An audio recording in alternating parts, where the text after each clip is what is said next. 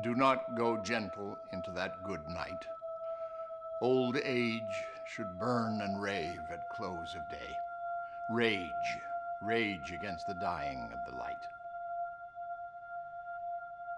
The wise men at their end know dark is right, because their words had forked no lightning. They do not go gentle into that good night. Good men, the last wave by, crying how bright their frail deeds might have danced in a green bay. Rage, rage against the dying of the light. Hello，大家好，许久不见，Hello，大家好。不知道大家有没有想念我们？嗯，这个问题有点尴尬。切。嗯，最近日子就算是过得非常的浓缩，有没有？啊，各种各样的么事情都有浓？缩在一块啊。比如说，我们陆续有三阳康泰的，对吧？然后有台风，有各种各样的事情。然后最近阿丽老师好像也在参加各种各样的考试？嗯，对，嗯，所以说，呃，感觉说到这个时间这个词呢，就是跟我们今天的主角有非常密切的关系。那刚才阿丽老师在开头有为我们带来了一首诗歌，嗯，你要不要大概跟大家说一下这是哪一首呢？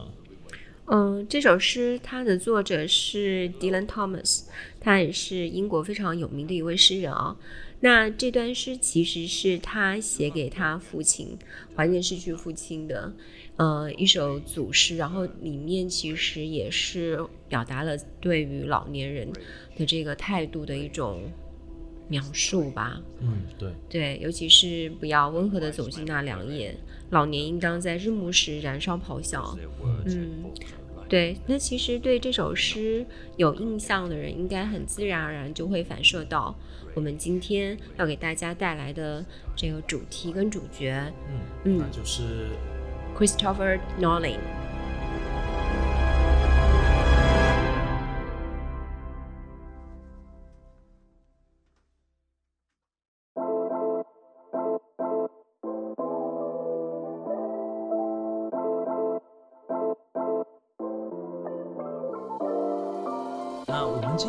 呃，今天播客也是想说跟大家通过几个维度去呃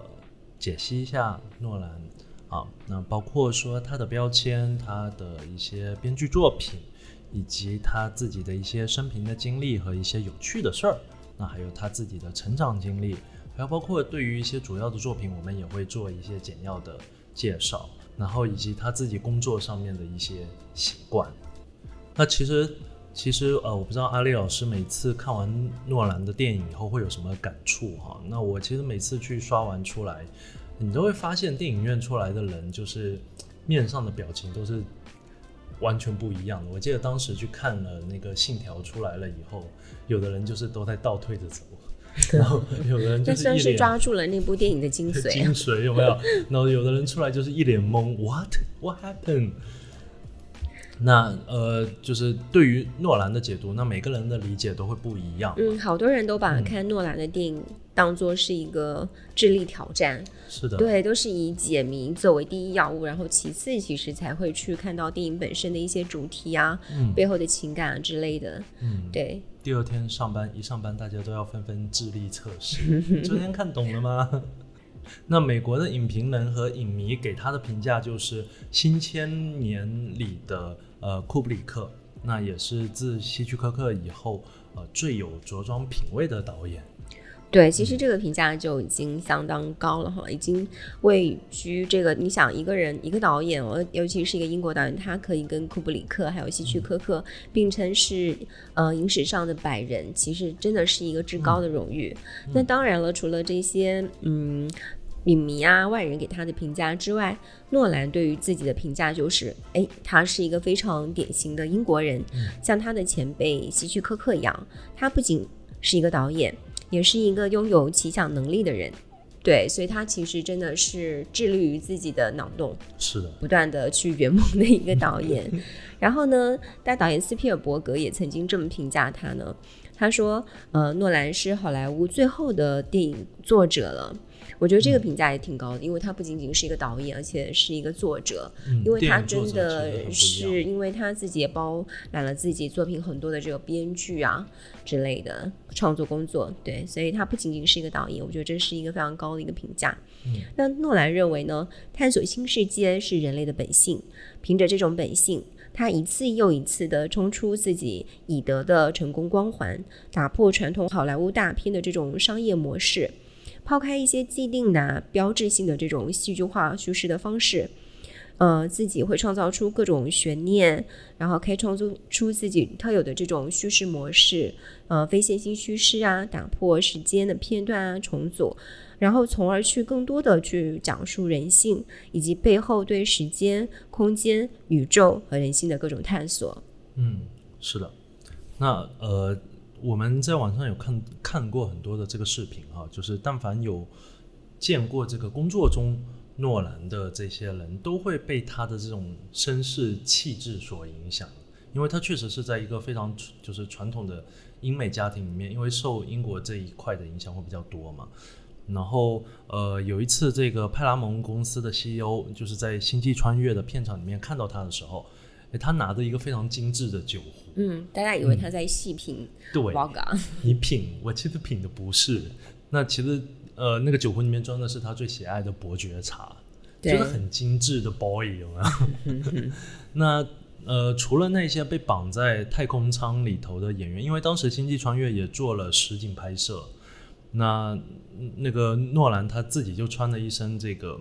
呃这个协协调纹的这个西装。那剧组里头大部分的工作人员也都是这样子穿，然后再带了一个领带嘛。那现场的这个气氛就是非常的 peace，而且非常的体面，非常的很不体面，像是一个片场。所以呃，很多人见了那些很混乱的片场以后，再来这个地方就会非常的惊讶和震撼。嗯，因为大部分人看的片场都是大家脾气火爆，嗯嗯各种骂各种三字经啊，然后节奏非常的紧张，可能大家都是灰头土脸。之前有一个采访就，就有那个就有人问诺兰，为什么你会在片场里面要穿西装嘛？嗯他就说，其实那些事都不需要我去做，什么搬东西啊之类的，所以我没有必要去穿马甲，就是那种很多口袋的导演服之类的。嗯我只我只需要在后面观察大家的一切，去指导就可以了。嗯嗯但其实说白了，他还是想要自己精致一点吧。那被呃诺兰特训过的那些演员，比如说呃麦克凯恩啊，到基连啊，都说剧组就是到了剧组的时候，你必须要把所有的台词都要背好，那鞋子甚至都要擦得干干净净的。嗯，嗯，就是你要非常有绅士的态度。特别英国。是的，是的。那更可怕的是呢，你要预想好，导演可能会为了这一个场景奋斗十几个小时，甚至一整天的时间哦。那当然，这种时候会比较少。那所以放眼整个好莱坞，你不可能找到比诺兰更有时间观念的导演。那他的剧组一般都有非常严格的拍摄时间，就早上七点开工，晚上七点收工，那只有午餐休息的时间。嗯嗯，他的弟弟曾经也是这样评价他哥哥的哦。他说，在他哥哥面前的一切都好像是在显微镜底下。嗯，我觉得这句话就有点像说明他有那种上帝视角一样，拍东西特别有全局观。嗯虽然诺兰非常的执着于胶片实景的这种拍摄，呃，在大家的眼里可能觉得那些嗯种下来的玉米田呐、打实际搭建的太空舱可能都特别花钱，甚至各种炸医院啊，然后撞兰博基尼呀、对对对，炸飞机 可能都是碎钞机，嗯但实际上他的电影从来都不会超值。是。对，当《星际穿越》结束的时候，他甚至哎还有找，就是他把那个玉米地又卖掉了，还赚钱了，因为当年真的玉米大丰收。嗯，是，还有包括那台飞那架飞机也是，但那架飞机就是因为他们当时也算了一笔账，就是相对于可能要搭那个内棚啊然后做对做 CG，然后他觉得嗯，可能我来炸这个飞机可能更省钱，但是他们很聪明，就是。我拿到这个飞机之后，就先把它最值钱的发动机拆下来卖了。呀，所以 算的一手好账。那所以呃，所以其实我自己个人对于诺兰的画像呢，我会觉得他就是一个非常表，就是表面非常沉沉着冷静，嗯但是内心和大脑其实已经就像你说的上帝视角，就 everything in control 的这样子一个男子。对啊，大家都说其实他是属于那种你越兴奋越激动。越开心的时候，他就是越沉默越安静。嗯，然后有一次就是也是很有趣的一个故事，就是 Hans Zimmer 不是在接到诺兰邀请他说：“哎，你给我的这个芯片来配乐。然后在收到的那个剧本上面，他只写了两句话，就是 “I'll be back”，那另外一句是 “When”。实际上就是在《星际穿越》当中，这两句话实际上是诺兰自己觉得这是《星际穿越》的内核跟灵魂。是对，但是我觉得这非常的为难一个作曲家，他真的什么都没有。what？用翻译翻译成中文来说，就是哎，我会回来的，什么时候？就以此他就要进行那个创作配乐。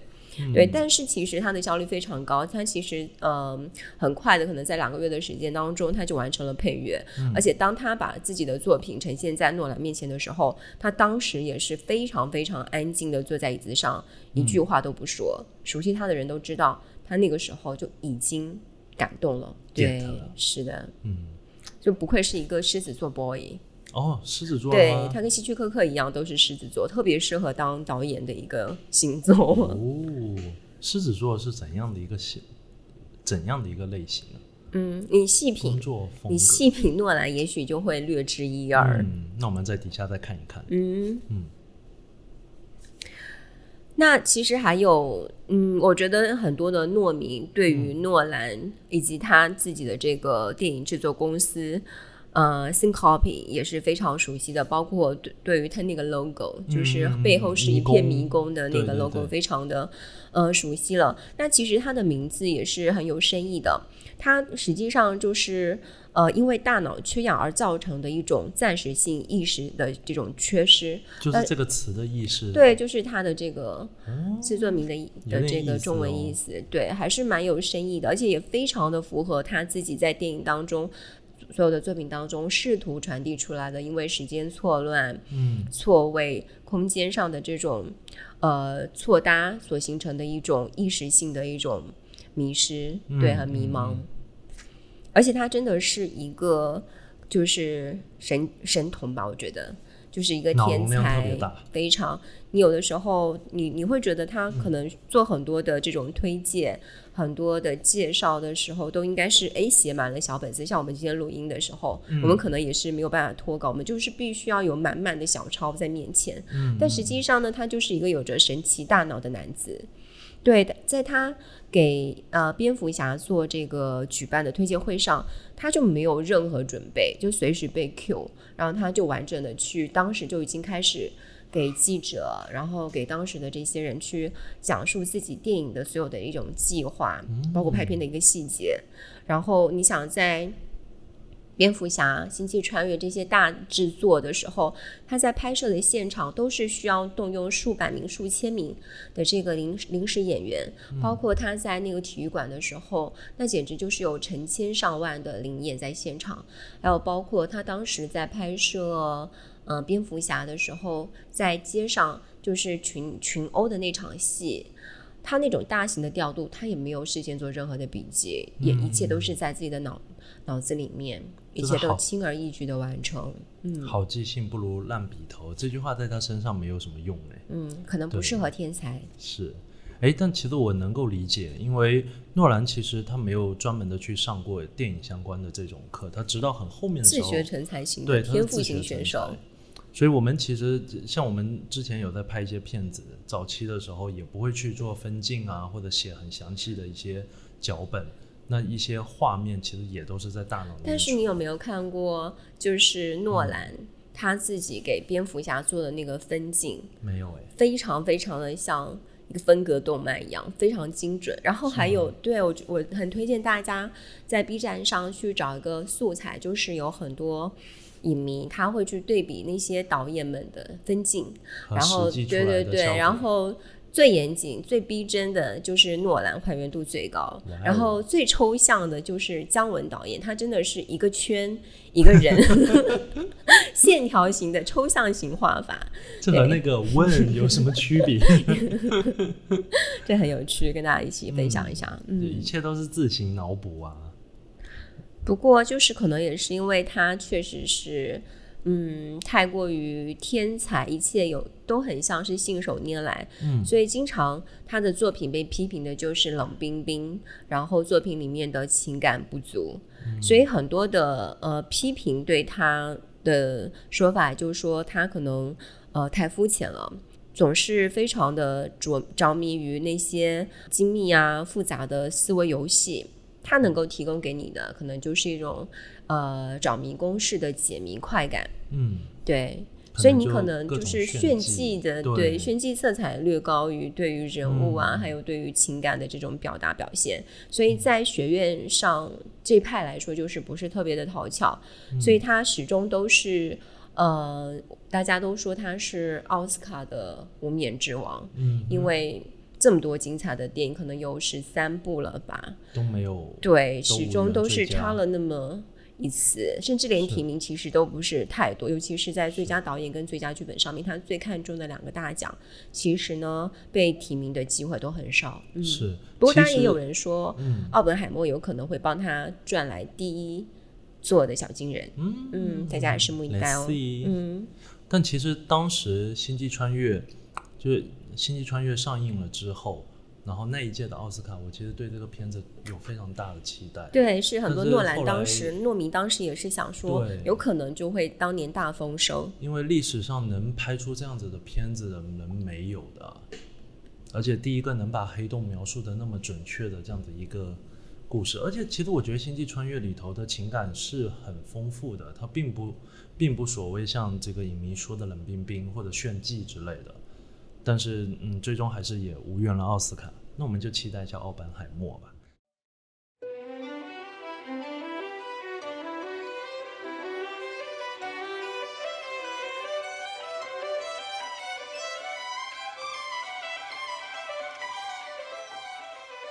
那不过，就说起奥本海默的话，他其实是诺兰对于自己比较擅长的这个电影类型的一个转向哦。那虽然他还是以这种黑白两条的黑白和彩色两条叙事的角度去讲述这些情节，那但是他不再执着于那些大的画面、大的场景，然后或者说可能有很多的实景之类的，那他会用更高密度的这个对话，还有更细腻的人物的雕刻来讲这个故事。那这个其实对于呃普通大众的这个影迷来说，它会有一定的门槛，就大家可能呃不会像以前那么被照顾到，哎，你你可能想看比较好炫大的场面对，尤其是奥本海默里面对话的密度真的极高，嗯你可能稍一不留神，或者是你稍一对这个人物或者是这个时代背景没有那么熟悉的话，你可能就会开始云里雾里。嗯，对。是。那所以在奥本海默的这个口碑，它也是两极化。那因为国内还没有上映，对，但我们期待八月三十号。对，嗯大家可以到时候一起看一下。那呃，那其中有一派的这一个理论就，呃，有一派的这个人人就认为说，因为这一个奥本海默他是没有诺兰的弟弟一起参与剧本创作的，嗯那是呃，同时又没有这些大的这个场景来来站台，那这一部片子是否就会暴露出诺兰他在剧本创作能力上的一些不足？不足，对，还有一些审美的一些降级。事实上，国外已经有很多人，呃，在奥本海默的这部电影上面已经表表示了这种失望，尤其是他是跟 Barbie 去对打的，对，那他在不管是在票房还是在口碑上，好像都没有芭比来的好跟高，对。他要跟芭比放在一起，简直一那 我觉得我觉得欸芭比的很多人都是有点低估了，嗯，芭比这部电影，嗯，对，大家可能会简单的把它认为是简单的女权主义的一种复苏，但是实际上它能够看到的这个社会层面上的东西可能更多。那我们有机会，我们再跟大家一起去探讨芭比的这个符号好了。那我们其实因为今天主要是讲诺兰啊，尤其是因为八月份正好也是奥本海默会在国内上映，那所以我们这里就也简单的跟大家串一下奥本海默这部电影，但不涉及任何剧透哈。大家放心。感觉也透不了太多啥。对，因为这部电影事实上真的是通过非常密集的对话去推动整个情节的一个发展的。那包括当时整个二战的呃大的背景，然后各个呃交战双方，以及包括同盟国、协约国内部各个方面的这种角力，呃，政治上的一种呃勾心斗角，嗯然后 even 包括当时战后美苏的冷战，以及当时这种麦卡锡主义，会这个离我们现在大部分人真的很远了，尤其其实是近几年关于二战的这个题材的票房，电影票房一直都没有太高。嗯，所以为什么我这就是为什么我一直都觉得《奥本海默》这部电影可能在国内，嗯，也可能会遇冷。呃，even 是有这个诺兰的这个口碑在对在这里，但是因为它门槛也确实比较高啊。嗯，所以其实看这部片子之前，我们还是可以去先了解一些历史的背景，对，尤其是曼哈对曼哈顿计划等等。但是实际上，诺兰反而认为说，呃，最适合看奥本海默的观众，就是最好你就是对这些电影背景一无所知，他对自己这部电影强烈的这种情绪感染力是非常有信心的，所以他反而是希望说，你先看我这部电影，然后你再去了解当时的背景，然后再去看有关奥本海默的种种种的事情。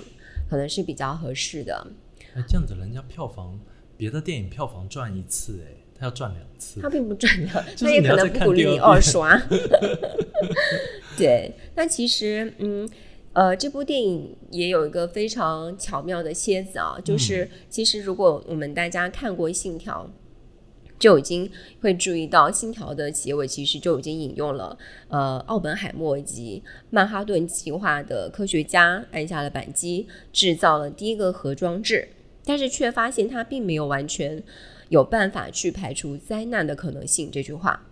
对，所以其实对诺兰的电影稍微比较熟悉的影迷，也许就会还记得说，哎、在《信条》里面他曾经提过奥本海默和曼哈顿计划。嗯，对，但是实际上在《信条》杀青之后，当时的主演呃之一罗伯特·帕金森又送给了诺兰一本书，呃，这就是呃美国的嗯《普罗米修斯：奥本海默传》这本书。那这本书其实就记述了很多有关于奥本海默的私密的往事。包括他对原子弹前期，嗯、支持研发，然后到后期他又开始逐步的要去控制、抑制，甚至去反对美国在氢弹上面的一种研发。他的这个态度上的转变，实际上都让诺兰在年轻时候的回忆全部回来了，因为那一代人实际上他是那个时代的亲历者。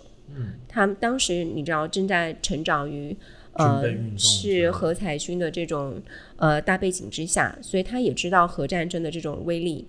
包括嗯美苏两战，呃后面在于核战争这部分的这个角力，对他来说都非常的影响很大。嗯，所以他当时其实就顺着奥本海默的这个书里面的呃细密的这种内心纹理的刻画，就发现说，这位科学家的复杂性跟自己电影里面曾经写过的那些主角是惊人相似，有太多可以去挖掘的东西了。所以他当时就呃下定决心，我一定要来改编这部人物传记。对，但是这部传记其实也是不同于我们呃比较熟悉的，像是甘地传啊，或者是末代皇帝这类呃经典的传记影片哦。他实际上是希望观众能够跟他一起来经历这个故事，所以他一直都是试图用第一视角的这种呃方式来讲述澳门海默当时的世界、当时的经历等等。对，所以他也是嗯，希望去呈现出一种纯纯然的沉浸式的一种方式，让观众自己去评判这位历史人物。那在整个影像的呈像呈现上呢，它也是分为了，嗯，他一直非常擅长的黑色跟黑白跟彩色这两种方式。嗯，那黑白的这个线呢，是用一种纪录片式的笔触，代表他人眼中所看到的奥本海默。而在彩色的这条线上呢，它是一种情绪性的质感的一种传递，它表现的是奥本海默自己眼里的世界跟自己的历史。那我们当时其实也看过一些有关于奥本海默这部片子的一个访谈哦。那当时的一些主主创们也都表示说，他当时看到剧本的时候，实际上是非常惊讶的，因为特别少有的，他是在剧本的时候就完全用了奥本海默的第一视角来写，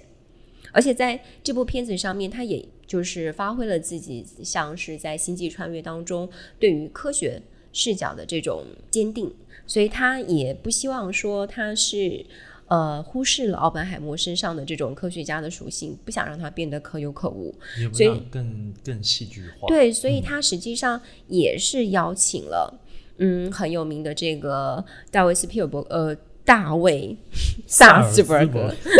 教授，以及从《星际穿越》就已经开始有了合作的非常牛逼的这个美国天体理论物理学家基恩海呃基普索恩一起来创作。对，那因为基普索恩真的很有意思，他是三个男人，三个男人背后的这个男人，对，包括他其实是爱因斯坦的这个呃忘年交，然后同时他其实在呃自己研就是在普呃普利斯顿大学读书的时候，他也曾经参加过奥本海默召开的这个研讨会，然后也是他的学生之一，经历过那个时代。那同时，他跟诺兰从《星际穿越》开始就已经积累了非常非常夯实的这种创作的这种基础跟友谊，所以他也用自己为奥本海默的这个电影的靠谱程度也做了背书。嗯，没有比他更适合的人了。对他真的很传奇。嗯，对他这其实跟嗯霍金也有很多这种很有趣的。哦对，嗯。所以尽管褒贬不一啦，但是如果说呃真的可以从全新的视角。以及这是一个真实的历史事件为背景这样的一部片子，那我觉得还是可以期待一下。嗯，当然，嗯。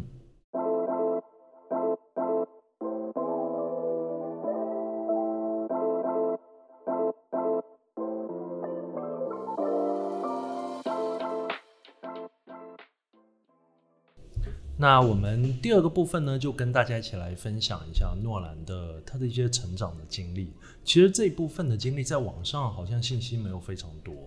可能是因为他还活着。不要这样子。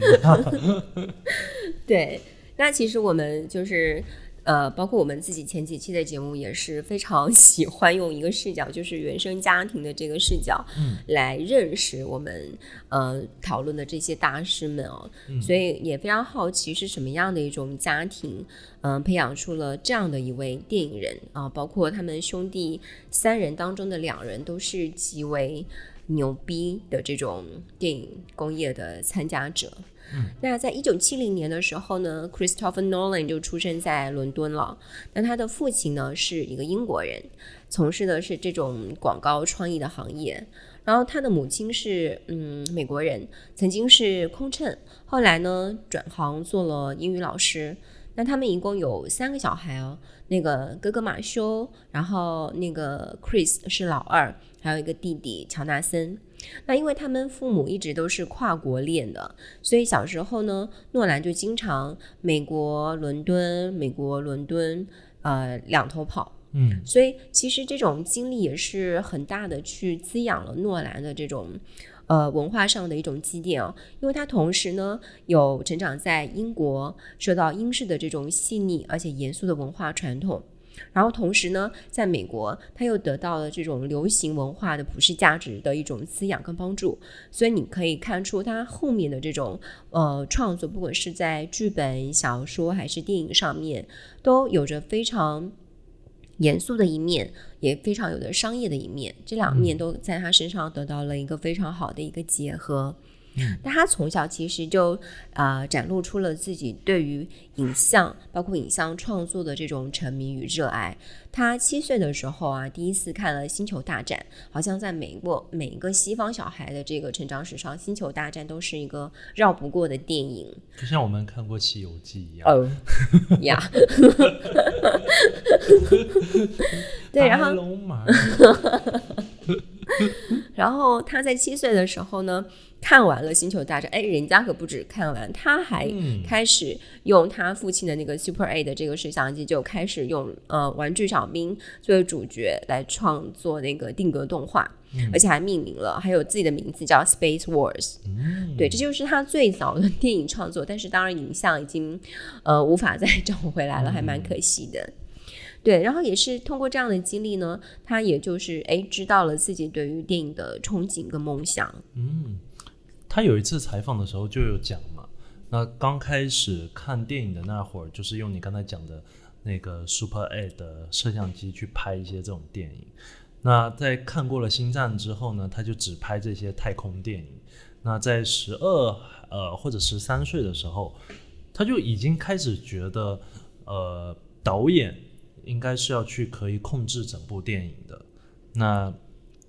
用这个摄像机在做的事情，就是在导演。我其实我不是在拍东西，我是一个导演。嗯嗯，这个 level 已经不一样了。嗯，已经不是一个摄像师而已了。那那时候的诺兰呢，他只会拍摄一些图图像，然后把它们放在一起啊，可能形成一些定格之类的。那有一次呢，他还把这个相机绑到车的底盘，那结果掉下来弄坏掉。那他爸那时候是有点不爽的。那不过其实后面他爸妈又重新又给他买了其他的设备。那在诺兰的回忆里头呢，像《银翼杀手》啊、《异形》啊等等，都是为他日后的电影创作带来了很多的灵感。那这两部片子它天差地别，那演员和故事的叙这这些内容都完全不一样，可背后的想法呢都是一样的。这就是他所观察到的东西，就是他不是单纯只看一个片子，他会去看他就是背后的这些故事啊，演员是怎么样去走的。那当时的诺诺兰呢，他就当时的诺兰，阿里老师已经 诺兰，你笑笑到牙嘴都合不拢哦。那当时的诺兰呢，他就很关心这个导演的想法，就是作为一个导演，我要怎么样去控制我的电影，我要怎么样去管理好我的这个片子。那在刚开始起步的时候，因为非常缺乏资源，那为了能导演好一部片子，他就开始自己写剧本。就在很小的时候，然后也因此很喜欢写作，他也有自己的一些这个写作上的作品。那他的爸妈也都非常支持，这点其实非常的宝贵。你看，其实我们前面讲到的几期，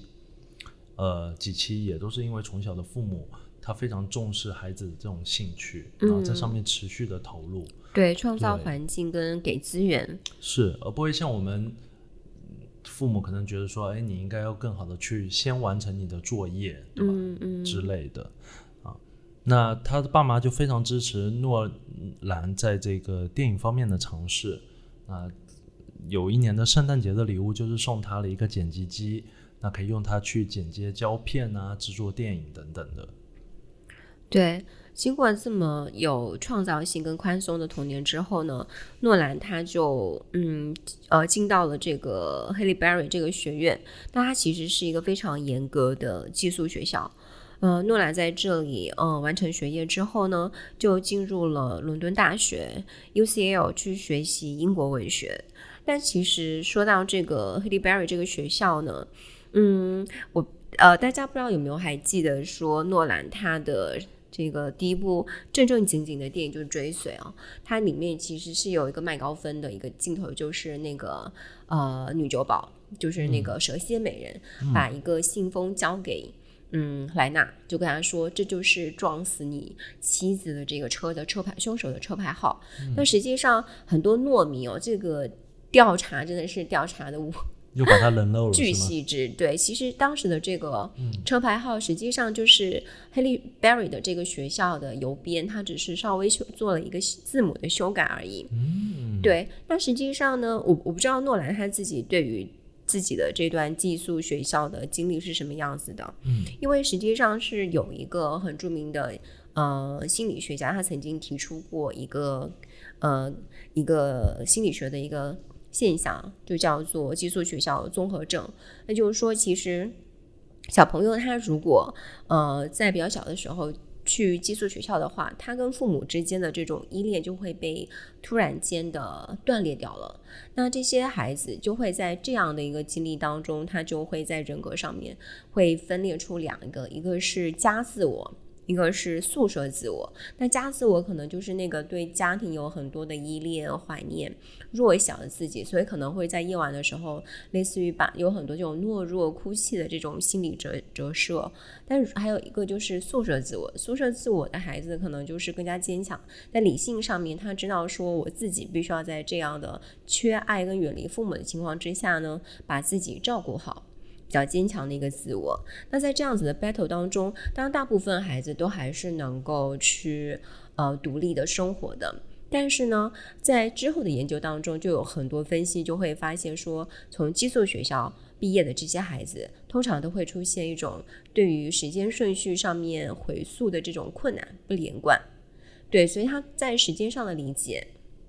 就跟我们正常，比如说一直呃在家里成长的这个孩子，在时间的这个顺序上，可能就是在连嗯顺畅度上可能就会有所差异。但我不知道这个是不是也后面也影响了诺兰在你知道，其他不是很多的这种作品，实际上时间、前行时间。呃，断裂时间这个都是非线性叙事，都是他的一个特色。不知道是不是跟这个有相关的关系啊？跟这段经历有一点点联系。对，要有一个小知识跟大家分享。好，阿李老师准备了好多东西哦，都不是在我们的这个稿子里头的，是不是？你最近在考的心理学 相关的东西？对，然后实际上呢。嗯，诺兰家的三兄弟都非常的有意思哦。他虽然说从小就热爱创作、热爱电影，实际上他还是选择了，就跟自己其他的兄弟姐妹一样，都还是选择了英国文学。嗯，那他的哥哥叫 Matthew，他主要是专攻文字，而且呢，呃，Matthew 算是整个诺兰家族里面的异类跟。显眼包，叫他在比如说在二零零九年的时候，正是诺兰的一个在好莱坞闯荡的一个丰收之年。那结果他的哥哥呢，却因为一起七十万美元的银行诈骗犯，就被芝加哥给警方给逮捕入狱了。嗯，而且在二零零五年的时候，因为讨债不成，还涉嫌谋杀了一个波多黎各人。那在他被捕入狱的时候呢，Matthew 还真的是有点重现了这个《肖申克的救赎》里面的那种越狱方式。他用床单给自己做了一条搓搓搓搓了一条三十一英尺长的绳子，想要去越狱。那当然是 被逮个正着。然后在狱狱中，他又一直坚称说他是英国特种部队的成员，他从事这种水下还有跳伞。所以他自己有这种鼻炎呐、耳膜炎啊，非常有想象力。就是他们这样的 想象力在他身上就是呈现一种反向奔赴。对，那现在其实他就已经下落不明了。那基本上他们家也很少去讨论到他了。我觉得这都可以拍成一部电影。是的，所以我觉得其实诺兰电影里面还是有一些些笔触是会跟他哥哥的。这种经历有关系的，比如说像是在《盗梦空间》里面，那个呃，Cooper 他就因为涉嫌杀害妻子流落海外，嗯，然后就期盼着他一直想回家，想见到自己的儿女。那其实他的哥哥 Matthew 曾经说过，说他希望他的呃人生当中的这一章能够到此为止，他想再一次拥抱自己的妻子和孩子。那 maybe 还是。一种向往跟纪念，嗯，是。那呃，关于他的弟弟 Jonathan 呢？呃，他其实是他跟 Matthew 就是完全不一样的一个在诺兰身边的一个影响了。那他是他是哥哥 Chris 的左膀右臂。那我们也知道，他们一起合作创作了诺兰大部分的这个电影。那甚至连他的一些生活习惯都非常的互补，因为 Jonathan 他是左撇子，啊，但是 Chris 是右手，那两个人呢就经常一起创作剧本，啊，他们就戏言说这个是左右手坐在一起更易于交流，然后更亲密无间。那 Jonathan 呢，他是讲美式的英语，然后呃性格活泼，就可能更美系一点。嗯，那 Chris 呢，他是讲英式的，那性格会很沉稳。就非常互补，就两个就其实都像是恋人一样。那当然，现在 Jonathan 呢也是这个电影产业里面的一个大咖，包括就像阿里老师之前一直在刷的《西部世界》，嗯，对对，当时《西部世界》出来的时候，我记得当时，嗯，首先是先掀起一阵那个呃热潮，说哎呀，那个是 Chris。Topher 竟然会会去拍电视了，对拍电视了，然后结果还被辟谣，对，说嗯哦，其实不是那个诺兰，是弟弟诺兰。他这样的整个脸都黑掉。然后那个西部世界整个就大卖嘛。那当时 Jonathan 在处理这呃在拍这个西部片呃世界的这个过程也非常的忙碌。那 Chris 就在采访的时候有开玩笑讲说，我打弟弟的电话约时间都已经约不上了。那所以其实 Jonathan 呢，他呃不仅自己在自己的电影事业里面非常的成功，他同时也是 Chris 是成功路上的一个关键人物。那之后包括就像我们刚才讲的，像《致命魔术》啊、《黑暗骑士》啊、呃，《黑暗骑士崛起》啊、《星际穿越》啊等等的，都是由 Jonathan 和 Chris 一起联合编剧。对，甚嗯至是记忆碎片，它其实就是背诵、呃 Jonathan 他的小说去改编的。嗯而且当时其实很有意思的就是，呃，Jonathan 他在大四的时候，呃，他当时在学校里面学到了一个心理学的名词，叫做顺行性遗忘。嗯，那他这个就不同于一般的这种失忆症，它是指呢，就是创伤性的患者，受过创伤的患者，他就没有办法再形成新的记忆了。嗯，然后之后，他跟女朋友去马德里旅游的时候就被抢劫了。然后在那过程、过程跟过后的几个月，他都一直不断的在思考，他当时应该是不是需要去反抗。然后在读了这个《白鲸记》之后，他突然觉得说，应该要有复仇的这种想法。对，那所以他后来就躺在伦敦父母家里的床上的时候，就突然之间灵光一现，就想起说，就突然之间有一个男人躺在汽车旅馆的床上，浑身布满了刺青，他什么都不记得，只记得复仇一个动机，所以他就基于这个就开始写，呃，记忆碎片的这个小说了。然后当有一年的时候呢，就是当呃诺兰就写完。其嗯、追随之后呢，他就决定从伦敦搬回芝加哥了。嗯，那为了庆祝这个呃 move back 的这个举动的时候，他们兄弟两个就约了一个自驾游，从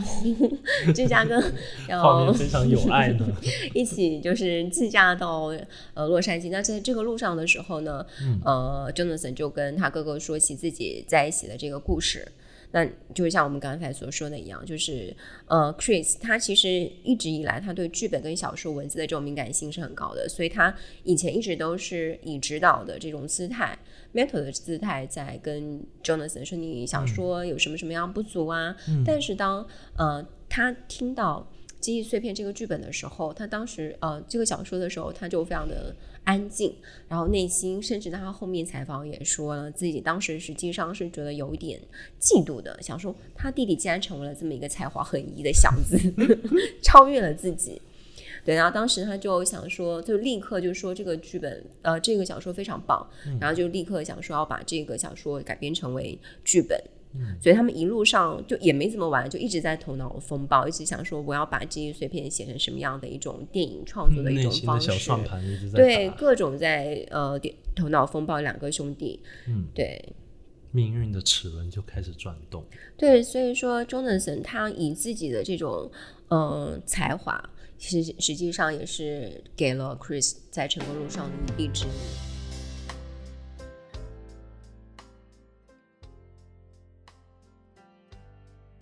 那同时，你为什么说诺兰这么的幸运呢？就是他不只有才华横溢的弟弟，他甚至在大学入学第一天就遇到了自己的灵魂伴侣，他的爱情。噔噔噔噔噔噔噔。对，那你要不要跟大家说说看，他是怎么跟自己的妻子相遇相识呢？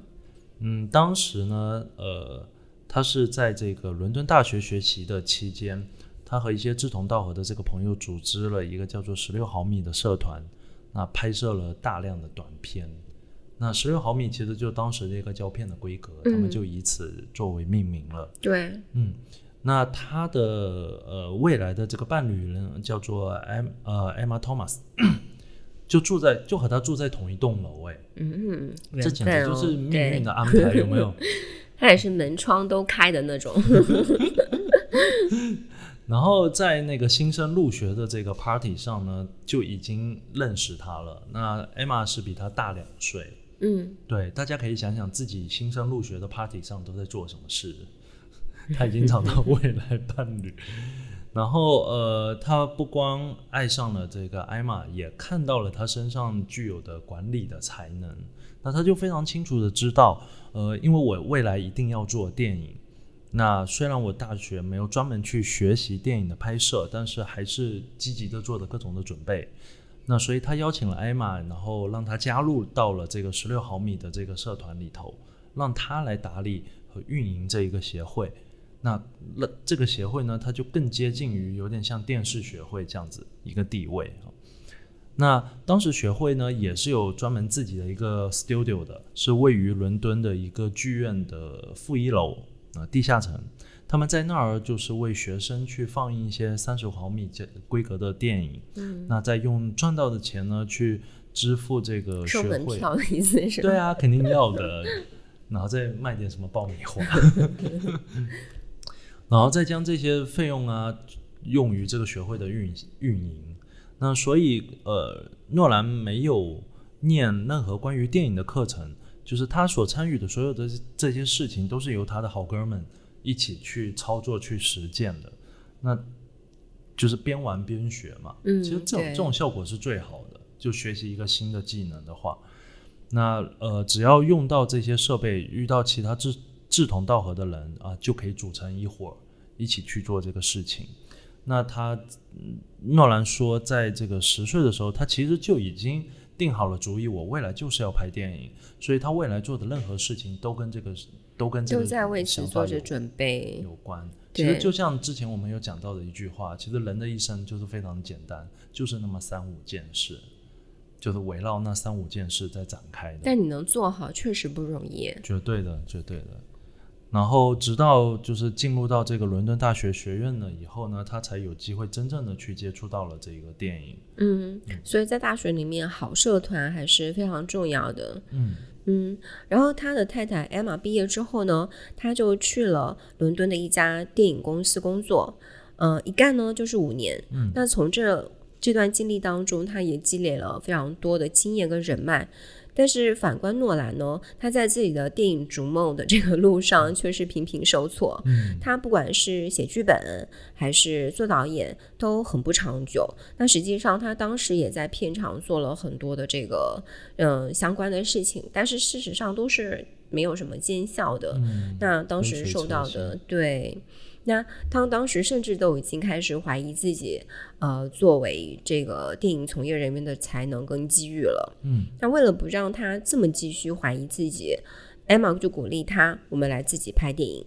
所以他们也就积极的去嗯筹措各种资金，包括他们就去找以前在十六毫米的这个电影社团里面的伙伴们，一起众筹了六千美金。那也从当时的这个学校又把这个摄影机借来了，嗯那就是有钱、有设备、有人了，哎，那他们就开始拍自己的这个电影了。嗯，那因为资金的限制呢，他的这个第一部电影里面，大部分的室内场景都也是实拍哦，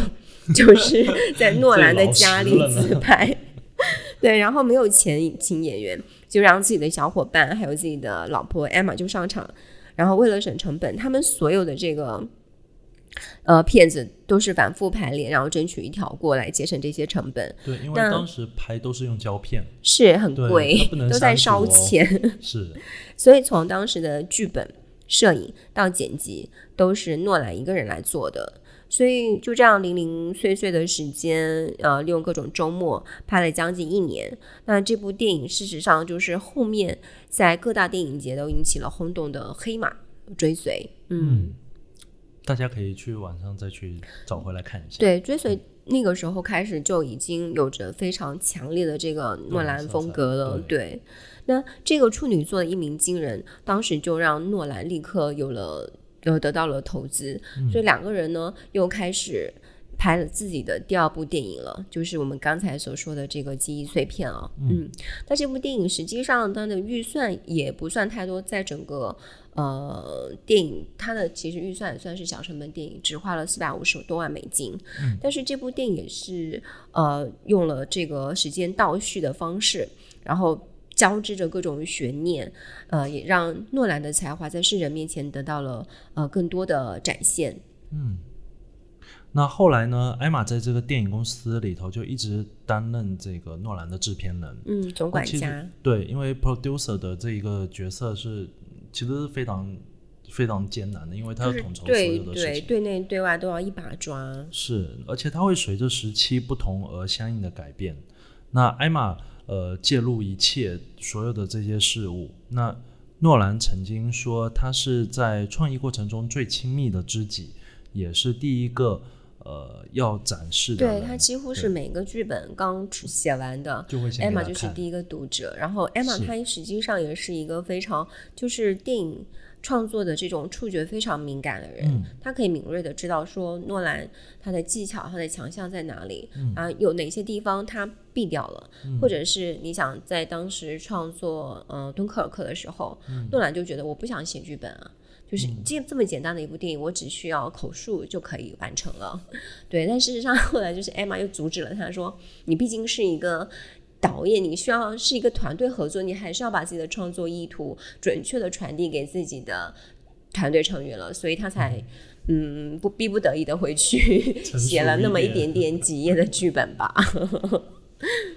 然后诺兰就曾经说，他说嗯。艾玛的存在并不只是为了给他提供便利，就是帮他收集资源等等的。他们会在各个方面都一起努力。那更多的可以就是像你刚才讲的，提出建议啊等等的。那从十六毫米的年代，他们俩就在一块儿了，十九岁就互相认识了。对，所以艾玛是非常懂 Chris 他的这个呃长板和短板所在啊，可能也要帮他去。呃，跟其他的人联系吧，因为毕竟诺兰是一个没有邮箱也不上网的人，嗯，确实是。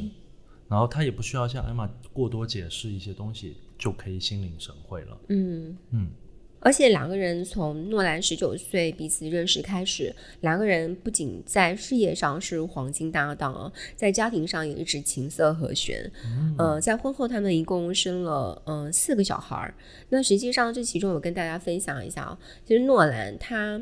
嗯在他的电影里面，他的这个电影。总是有一个项目代称的嘛，嗯，那在这个创作初期的所有的这个项目代称，基本上呢都是以自己孩子的名字来命名的，嗯，比如说 Flora，她是那个诺兰女儿的名字，还有像是黑暗骑士里面，黑暗骑士被称为是呃 Laurie's first kiss，就是罗莉的初吻，然后盗梦空间来说，它就被命名为是 Oliver。Oliver's Arrow 就是奥利弗的剑，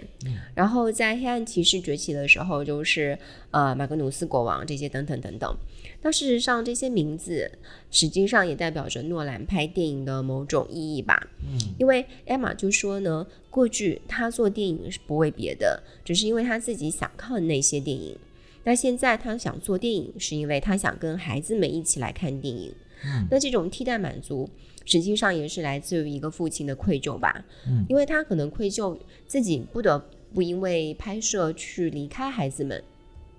离开的时候越是悲伤，就证明你对他们的爱是越浓厚的，嗯，那你生命的意义在你面前流逝，你的孩子就在你的眼前成长。嗯，对，实际上他他跟孩子的这个爱，嗯，是他跟自己的很多创作团队的成员的一个情感连接。嗯，比如说他当时在为嗯《星际穿越》面试那个呃主男主角的时候，实际上他们对他就邀请他来自己的 studio 里面，然后两个人就谈了三个小时。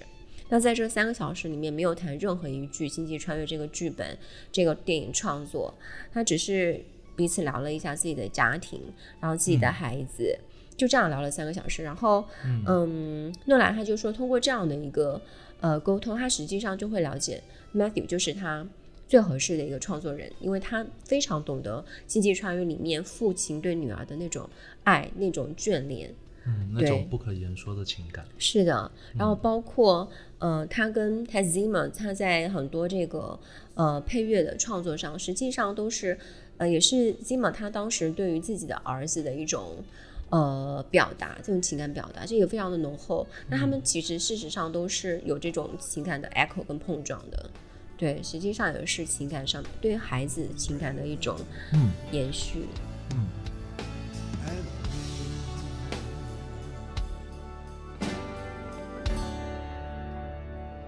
那上面讲了这么多关于诺兰的经历呢，和他的成长过程，那我们接下来就可以一起来梳理一下他的一些电影作品，然后看看他一路过来的电影风影们。嗯，那实际上在一九八九年的时候，诺兰就已经拍出了自己的第一部电影，叫《塔兰泰拉》（Tarantella）。这是一部充满了现实主义的实验短片，它曾经在 Image Union 的这个独立影展上面上映过。那在一九九六年的时候，诺兰的另外一部呃短片叫做《偷窥罪》，那这部电影呢也在剑桥的这个电影节上放映了。嗯，哎，这个塔兰台塔兰 Tarantella，好好难发音哦。这一部大家其实呃可以去看一下，在 B 站上面是有的。它的那个拍摄风格非常非常的诺兰，你甚至可以在里头看到他未来的一些片子的一些影子。嗯嗯，包括有他甚至有用到了那个倒放的倒放的那个技术，就是凭空把一个杯子给吸起来，就像在《信条》里头的那个时间倒放，在这个这个片子里面就已经用到了这样的一个思路了。嗯对，然后这部非常实验，非常的有特点，嗯非常的艺术化，嗯，就大家可以可以去感受一下。那还有一个就是我们那个刚才有讲到的追随，那就是他自己自编自导的一个惊悚悬疑电影喽。那讲述了讲述了就是喜欢跟踪陌生人来打发 时间的主角叫比尔。那他有一次跟踪了一个叫做呃科布的男子的时候，被对方给发现了。对，科布嗯其实也是后面在，呃，叫什么来着，《盗梦空间》里面男主角的名哦字。对。然后克布他其实是一名盗，就是窃贼嘛。那于是他就邀请这一个呃比尔一起加入这个合伙入室。那他比尔就很开心嘛，就那好啊，一块干呗。嗯那结果没想到这是一个精心设计的阴谋的故事。嗯，悬念营造的非常的充分。嗯，是的。那再后来就是呃拥有四百五十万美元的预算去拍的嗯小成本电影啊记忆碎片了。对，记忆碎片。嗯那记忆碎片当时拍完了之后，嗯，它其实记忆碎片已经也是开始用了这个正序的黑白部分跟倒序的彩色部分互相交叉两条时间线来做这个拍摄的。因为当时诺兰就说，这个故事实际上如果我按照这个正常的故事线来。呃，来拍的话，实际上是真的非常非常的无聊，嗯，而且所以他当时就从很多的这种侦探片当中获取了这个经验，就是说很多的这种犯罪，它实际上就是通过演绎法来 check back 到事情的真相的。比如说，呃，我们看呃《名侦探柯南》，嗯，它都是我先呈现出一个犯罪的一个结果，对吗？然后我们再通过追溯来重建当时事情发生的这个时间，嗯对，那实际上这就是呃人类对于呃时间倒序的这种习惯性，实际上是比远远比我们自己认为的可能会更高的，从果推到因，然后让观众沉浸式的去带入到整个故事的这个推动跟发展当中。那这部电影拍完了之后，实际上也不是一帆风顺的，嗯对，当时拍完之后呢，就趁着几家电影公司到洛杉矶去参加那个独立精神奖的这个呃典礼的时候，他的制片人跟监制，哎，毕竟自己掏了四百多万美元，所以就赶紧组织了一场放映会来推这个新人导演诺兰。那看完了之后呢，虽然每一家电影公司都觉得诺兰的能力非常好，然后也都在邀请呃诺兰来好莱坞来拍电影，但是却没有人想发行这部电影，不知道为什么。对，所以他们当时承受了真的非常大的压力，最后不得不自己就成立了公司来发行自己的这部电影。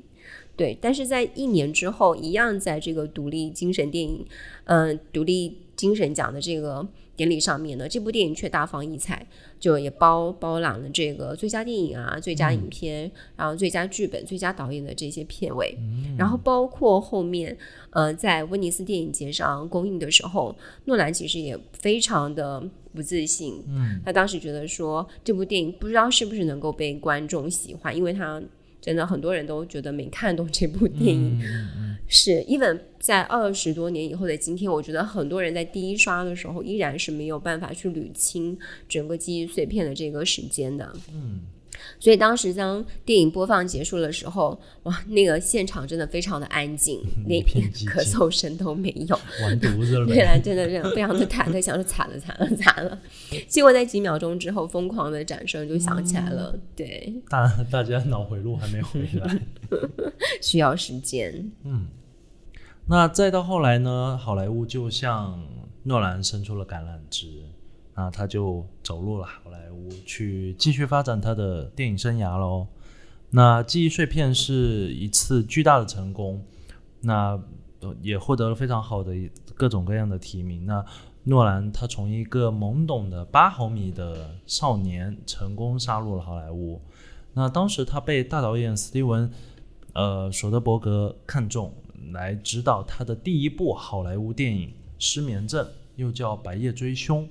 那是由奥斯卡影帝阿尔帕西诺和获得金球奖终身成就奖的罗宾威廉姆斯，男主真的都非常非常厉对，害，很大咖哦。嗯嗯，然后不过失眠症呢和追随都没有进入到这个 IMDB 的前对，而且在很多糯米的心目当中，其实失眠症是诺兰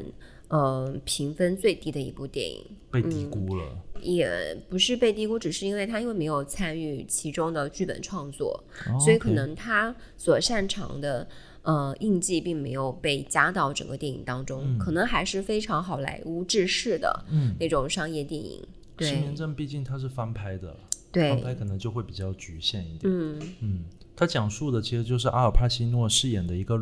呃洛杉矶的探员呃多某和同事，他被派去阿拉斯加的一个偏远小镇去侦破一起少女被殴打致死的一个案件的这样的一个过程。这部嗯片子，对，嗯，那当中其实就会涉及到其中的一个呃警探呢，他在大雾当中去谋杀呃误杀了自己的同事。那这在这个过程当中，又牵扯出他跟另外一个同事被内部调查的这个过往。那这些压力呀、追查呀，以及包括他当时的这个呃小镇呃的这个急重，让他就患上了非常严重的失眠症。那虽然诺兰没有把自己的这个嗯剧本创作的这个能力加到这部电影的拍摄当中，但是从这部电影的这个影像呈现上来说，还是很有诺兰的风格的、哦，包括各种 hard cutting 啦，那，就是没有任何淡入跟淡出的效果剪辑，就是只给。嗯，然后还有大量的这种人物近景镜头来创造出这种强烈的张力，当然也是因为不想去浪费阿尔帕西诺跟罗宾威廉姆斯的这种硬核演技，嗯，对，所以虽然这部电影它并没有在那个嗯 IMDB 上面获得非常高的排名，但事实上还是很推荐。如果大家很喜欢那种悬疑式电影的话，这部电影是蛮值得一看的。嗯，那这其实也是诺兰在好莱坞的第一次试水。那在这部大电影之后呢，他也从中嗯、学习了在好莱坞拍片的模式，嗯那就是要和好莱坞和平相处的话呢，就需要两个好东西。很重要，一个就是好故事，另外一个呢就是好导演。嗯，是，而且在这之后，他呃，他们也被推荐到了华纳兄弟，对，就是来到一个更大的平台了。对，就是开始跟华纳开始了呃长达二十多年的这个呃蜜月史。嗯，是。那再到后来，到二零零三年，在乔舒马赫执导的这个罗呃《蝙蝠侠与罗宾》被评为史上最烂续集的电影，就长达七年之后，就蝙蝠侠的这个系列一直都没有人敢去拍嘛，对，因那为真的太惨烈太。惨烈了，那个起点也太低了。然后诺兰他就决心要重振这个蝙蝠侠系列。那当时他带着这一个呃蝙蝠侠起源的这个故事找到华纳，那华纳就决心说，哎，那你来试看看，你把这个片子拍起来。那接下来的故事大家都耳熟能详。乔舒马赫之后呢，这一部片子就由诺兰直接拍了一个三部曲，蝙蝠侠三部曲。那包括这个黑暗骑士、黑暗决子，嗯不讲这个了。那这三部曲也可以算是诺兰的一个封神之作了。对，尤其是那个，嗯、t d k r 嗯、就是《黑暗骑士崛起》（The Dark Knight Rise），嗯，呃，其中的这个小丑 Joker，嗯，对，嗯，也是在电影史上闪闪发光的，嗯，一个作品了。嗯，是的，呃，不过挺遗憾的，就是这一个小丑的演员，他是奥吉天才演员，呃，希斯莱杰。那他在《黑暗骑士》还没有上映的时候，就已在自己的公寓里离开了，离开这个人世。对，真的很可惜，因为当时他已经，呃，可以凭借小丑这个角色获得了，嗯，就是可以大放奥斯卡的这个最佳男配角了是。的提名了，嗯，是的，是的。哎，但是其实网上很多消息里头没有写他具体的原因哦，嗯，对，这可以再看一看。希斯莱杰其实是黑暗骑士，呃，就是蝙蝠侠系列电影当中，呃，绕不过去的一个名字哦。他也凭自己的实力，真的把主角光环拢拢到了自己的这个身上了。嗯然后在一五年的四月呢，诺兰在林肯中心就发表了演讲，啊、他分享一些关于自己创造蝙蝠侠世界观的一些内容，同时也对希斯莱杰做了这样的一个悼念吧，悼念和怀念。他说，如同多数的艺术家，希斯莱杰不是一个会遵循常规的演员，那你没有办法叫他去做，教他去做事情，然后说好，你来演小丑，你按我们的方式来演。那当我们还没有开始拍摄的时候，他的语调和动作就已经开始融入到小丑的这样的一个雏形中了。他要说啥，他要去哪，完全都没有办法预知。他的表演始终充满许许多多的惊奇。对，对说到嗯，希斯莱杰，他对于小丑的这个形象刻画上来说，呃，真的花费了很多的心力啊。嗯，包括嗯，他实际上我不知道你们有没有看过他最初的这个荧幕形象是一个金发，然后很年轻、很帅的一个嗯澳洲小伙。然后他到后期的时候，呃，这个影片风格、表演风格就渐渐的沉，非常的沉稳。然后他，我觉得在表演上的一个转折点是他演了李安的《断背山》里面的那个牛仔 Ness。他那个时候就已经完全背离了他原来的那种表演风格跟形象了，然后再到这个呃彻底颠覆，呃大家对于恶人形象的这个小丑形象上刻画来说，嗯，更是非常的用心。嗯，他实际上也自己在整个汽车旅馆里面待了好几周，去呃思考自己在小丑表演上面的这种呃最合适的声音表达方式、最好的肢体表达方式等等。然后，嗯、之前对于小丑这个形象的刻画其实是呃全方位的。我觉得除了希斯莱杰他本人的这种用心琢磨。之外呢，实际上呢也很多的助理，比如说像是他的化妆，就是他脸上那个小丑的那个妆容，实际上也是当时的诺兰从嗯弗兰西斯培根是当时英国呃爱尔兰的一个一个画家，从他那个系列当中的一个叫做《尖叫的教皇》里面得到的一个启发，那个因为他的这个作品里面就是很有那种精神性的一个张力。然后整个色彩非常的恐怖，呃，混乱，嗯，然后在那幅呃画面当中，你就可以看到那个教皇是一种满面污垢，妆容都已经脱离脱妆脱得乱七八糟，然后有呈现出那种尖叫的恐惧感跟撕扯感。那这个实际上很有意思的就是，这个弗兰西斯培根，很多人大家都觉得好像有听过，但事实上，我觉得大家。嗯，就也不会陌生，因为在小时候的课本上面有一句很有名的话，叫“知识就是力量所以就是是他说的”。吗？不能，年代不同，但 他是他们两个 是同父同母异父的这个的这个前后前后代就是亲戚。对，实际上就很有意思。那所以他当时其实诺兰就拿着这个《尖叫的教皇》这幅画，就是给希斯莱杰跟化妆师看，所以他们就借鉴他的这种化妆方式，在他脸上涂了呃这个白油漆，白色、黑色、红色的这些妆容。嗯，而且当时因为它的这个特效，实际就是嘴嘴巴上的这个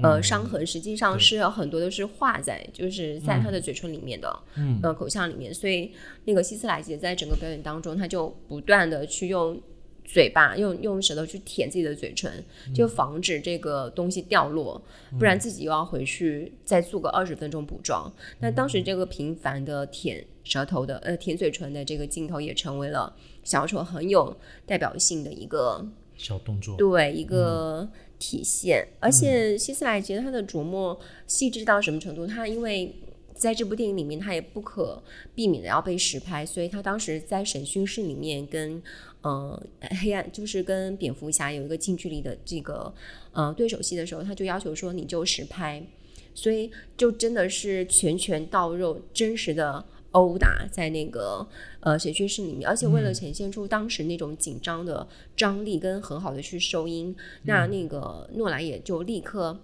就改用了手持式的这种拍摄的手法，所以你会看到整个镜头非常的颠簸、不安、翻转等等，实际上有让观众非常的有临场感。那同时，我们也知道说，诺兰实际上也是一个非常重视配乐的人，所以事实上在《黑暗骑士》当中，他也聘请了两位作曲家来、呃为。就是当时的这个 Hudson Denter 跟小丑跟 Joker 来写两组非常不同的配乐来塑造，帮助塑造人物风格。那当时的 David Howard 就为那个丹特写的是一种呃古典式的英雄组曲，很大气、很磅礴。然后那个 Hammer 呃 Ham 叫什么来 Hans- Hans Zimmer Hans Zimmer 呢，他其实就是接的这个任务，就是给小丑来写的。那当时呢？呃，他跟一开始的时候，这个小丑的这个概念也是在呃开篇之前其实就已经设定好了的，所以当时他跟诺兰也也坐在一起去讨论小丑的这个音乐动机跟人物动机。那当时诺兰就跟他说，小丑实际上就是前所未有的一个恶人，他的恶体现在他不求任何东西，不畏惧任何东西，他的初衷就是想要制造混乱。所以，呃 a z a 呢，他就想着说，我要怎么样才能够，呃，来塑造出这种混乱和无序的音乐风格，来呈现出这个小丑这个人物。所以他给他的就是结合了电子音乐跟朋克音乐，然后也是大家可能也比较熟悉的，像是诅咒乐队跟发电机乐队的这种电子音乐的风格的融合，然后也是把那个教皇的那个系列，就弗兰西斯佩克那个尖叫的教皇以原型来呈现，所以呢。他到最后就交出了大概有四百多首的音乐配乐跟九百多九千多个小节来呈现出小丑的这个音乐角色，而且在其中也有很多这种实验性的音乐的这个片段，比如说会用剃须刀来划过琴弦啊，然后或者是用铅笔在桌面啊、地面上摩擦等等等等。对，所以你想，对于嗯小丑这个人物刻画来说，真的不光是呃演员、呃音乐、导演各种方面都要天时地利人和，然后终于制造出来了一个这样的 Joker。对，结果 Joker 也非常 Joker 的离开，以对以自己的方式离开了。我不知道是因为很多人也在猜测说，是不是因为他没有办法走出 Joker 这个角色对他的这个影响？因为有很很多的演员。嗯反映在这个片场的时候，看到希斯莱杰带妆 上场之后，都会不自觉的躲着走，就是因为那种气场跟投入程度真的很大。包括他们在当时《黑暗骑士》的片场有有一段戏，就是那个宴会上，然后你知道。嗯，麦克那麦克凯凯恩是他们当中最见过世面、最经验丰富的那个老演员。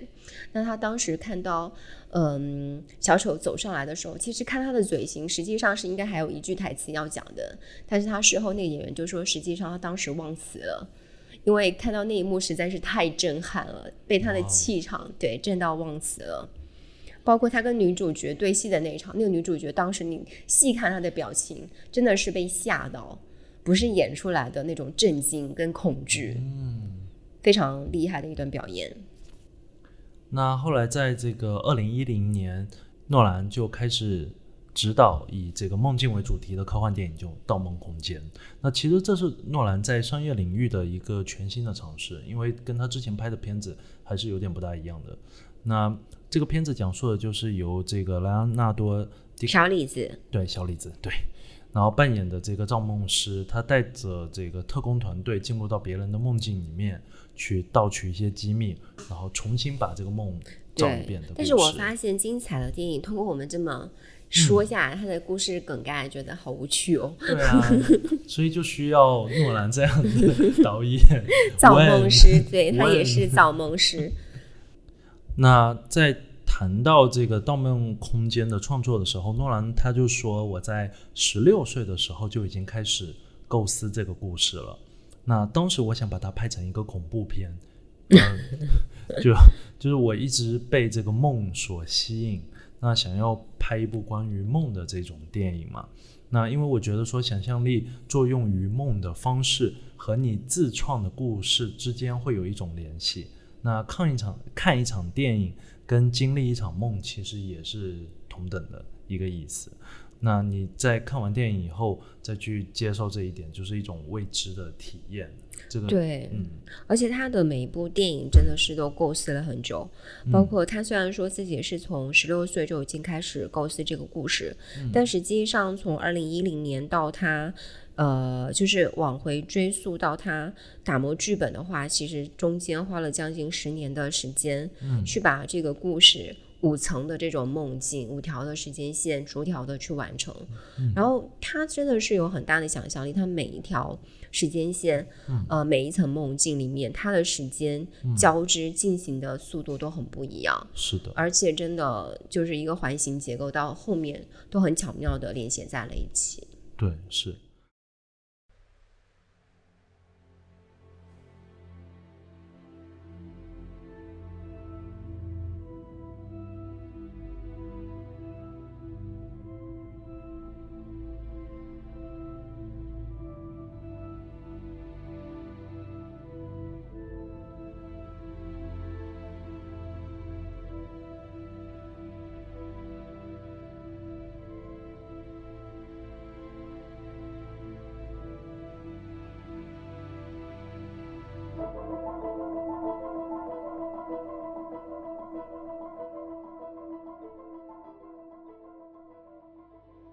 那仅仅也就三年过后，那诺兰他就带着《星际穿越》回来了。那《星际穿越》的片长达到了一百六十五分钟，然后按照它的造价折算的话，它每分每分钟的造价高达九十七万美金哦。那片子我相信大家其实也都有，应该都会有看过。嗯嗯，就是关于说，呃，人类在地球上没有办法继续生存了，然后要去星际外探索更适合的生存空间，然后在宇宙中，在星际中去，呃，不断的做各种各样的呃探险和旅行，就是探险，那最终，呃，落入到了黑洞里，到达了第五维度的空间，然后为人类找到了一个新的生存的地方。那我是觉得《星际穿越》的整个片子的信息量是非常大的，你其实没有办法像《盗梦空间》这样子用一两句话去梗概它所有的这个要点。那很多人说《星际穿越》像就是一部大型的科幻电影。那对于我自己个人来说，我一直觉得《星际穿越》是一部情感类的电影。嗯那嗯只是说它加入了科幻的元素在，嗯因为它中间包含了非常多的这种情感，包括呃，就是呃，Matthew O'Connor 就是 Cooper 嗯主演，就是这里头主角 Cooper，呃，对于他自己个人的呃，比如说太空梦想的追求的这个情感，他和他父亲之间的情感，他和他女儿之间的情感，以及他后来跟呃他同行的这个呃，就是由安妮海瑟薇演的，叫叫啥来着？那个片名呃啊不重要，他们之间的这一个情感都是交织在一块的。对，而且事实上也，嗯，揭露出来了很多。其实不光是美好的情感啊，嗯其实也包括嗯，对呃人性的这种背叛吧，包括那个 Doctor Man 嗯他的这种懦弱，对吧？是呃，恐惧。你说他是嗯黑暗吗？他也不是，因为他实际上就是人的一种反应跟抉择，他不是伟人。对他只是在极度恐惧的情况之下，渴望回归，对，渴望回归的一种方式，嗯，是很懦弱。而且事实上，其实你想《星际穿越》它，嗯，它出为什么会被人说是一部嗯硬核科科幻硬核硬核片，主要是因为它真的基于了一个很牛的科学家，就是发现了引力波的吉普索恩。嗯，我们刚才也有跟大家简单的介绍过，呃，吉普索恩这个八九十岁的嗯科学家，他。呃的这个丰富多彩的人生啊，他其实也度过了大半个人类的这个二战史的这个发展过程当中。那他实际上也不光是一个很厉害的科学家，他实际上也是一个在感情上也非常的丰富。然后他还写小说、写诗歌，包括他这一两年也在这个。疫情的时候，躲到了一个很偏远的小山呃的一个山上，再重新写诗歌，然后也吹萨克斯风、吹单管，然后还有自己的乐队。哇哦，是一个非常就人生经历非常棒的一个科学家。然后很有名的，除了他的这个发现引力波之外，他跟诺金的这个交情，以及包括他们的三个赌约也非常有趣。主要是因为他们的赌约都非常的。嗯，跟你在 Big Bang 里面所看到的这种呃怪怪的理科男是不一样的，就非常的他们打赌的这个就是赌注，就是哎，是不是好像是发现裸裸奇点吧？就是裸奇点是不是可被探测的？那当时呃霍金觉得不可能被探那个探测到的，但是呃基普索恩就坚定的觉得是是有可能的。那事实证明说。吉普索恩赢得了这个赌注，那诺金也信守诺言，因为他们当时还签字画押，然后他就给那个，嗯，给这个吉普索恩定了一年的这个花花公子，然后同时还给这个呃吉普索恩寄了一件这个上面画着一个美丽的裸女裸女裸女的这个 T 恤，然后上面还写着“大自然憎恨裸奇点”，就就是还是非常的不心甘情愿。就是很很人哦，很人性，就是跟大家就觉得那种冷冰冰的、不食人间烟火的呃科学家，其实很不一样，就很有趣。所以包括他介入到整个星际穿越的剧本的编写，包括我们当时在这个星际穿越那一幕，就写满了呃公式的那个黑板上，实际上就吉普索恩一条条自己手动的写上去的。是的，是的，对，深度参与了，是的，嗯，那呃，就是也。可能也是因为有吉普索恩的这个影响，那诺兰他也希望说大家不要被霍金啊、索恩啊、宇宙啊等等这样的词所劝退。嗯，就是他觉得说观众享受电影哦，对，去享受就好了，他不需要理解这些科学知识，那个是我们导演的责任，你只要跟着剧情就可以了呀。是的，而且我觉得他想通过这部片子，呃，更多的去传递，呃。就是当人类面临到这个死亡的恐惧跟时间流逝的彷徨的时候，可能就是呃，就是勇敢的走进去，而不是温和的走进良夜当中。嗯嗯，是的，就是他可能想要通过这部电影给大家的这个感染力吧，勇敢。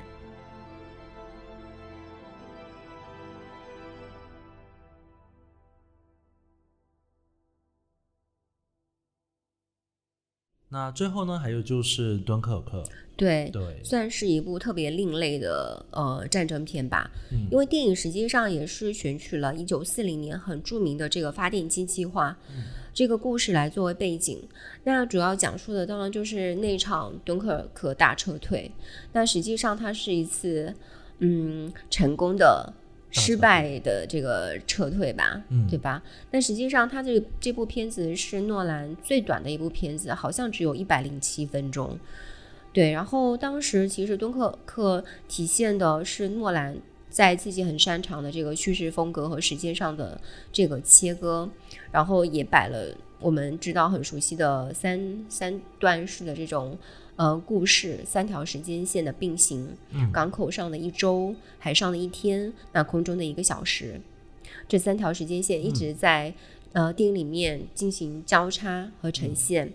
那你知道诺兰实际上他是一个有着非常丰富的阅读体验跟对事实历史尊重的一个导演，所以他在敦刻尔克大撤退的这个历史呈现上面也用了非常非常多的呃方式来进行致敬啊。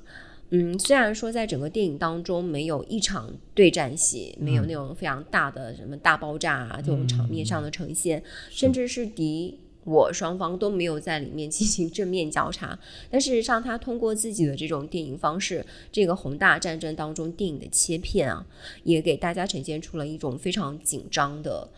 电影的战争的这个肃穆感和严重感，而且也给了我们观影的人很多细微的个体感受，然后通过画面外的这种情绪调动来描述整场战争的呃残酷激烈。他把他一般我们意义上的这种宏大的呃战争的宏大叙事让渡给了我们这种细微可感的个体感受，所以也除了一贯的炫技之外，也是诚意满满的。嗯，对，所以当然这也是让很多呃二战迷比较不满的一点吧，因为他在里面没有呈现出他们所期待看到的，没有丘吉尔的谈话，对吧？也没有。呃，双方的这种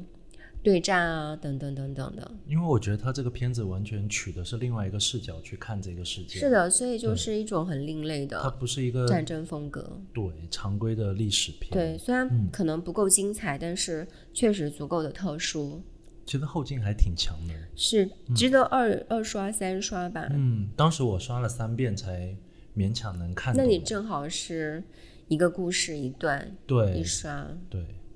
因为你一刷的时候，其实根本看不看不明白在说什么。嗯，我觉得他的他的电影除了就是我们跟着他的视角，跟着他所塑造的时间线之外，可能真的要抽离出来，也有一种上帝视角去把这三条时间线用自己的方式做拼凑。是的，所以就会对他的整个电影故事推进可能会更加清楚吧。但这也就是诺兰电影的这个后劲。嗯，对，它会让你在大脑里面一遍一遍的去 echo 跟回放，更不要说它从它的电影里面所呈现出来的这种呃胶就 IMAX 胶片所呈现给你的名利，对吧？很震撼的整个电影画面，实际上也是一种视觉享受。哪怕你摒除所有这种解谜呃之外的这种故事迷宫，你还能够得到一个非常单纯的、直接的视觉享受，也是特别不容易的。嗯，是的。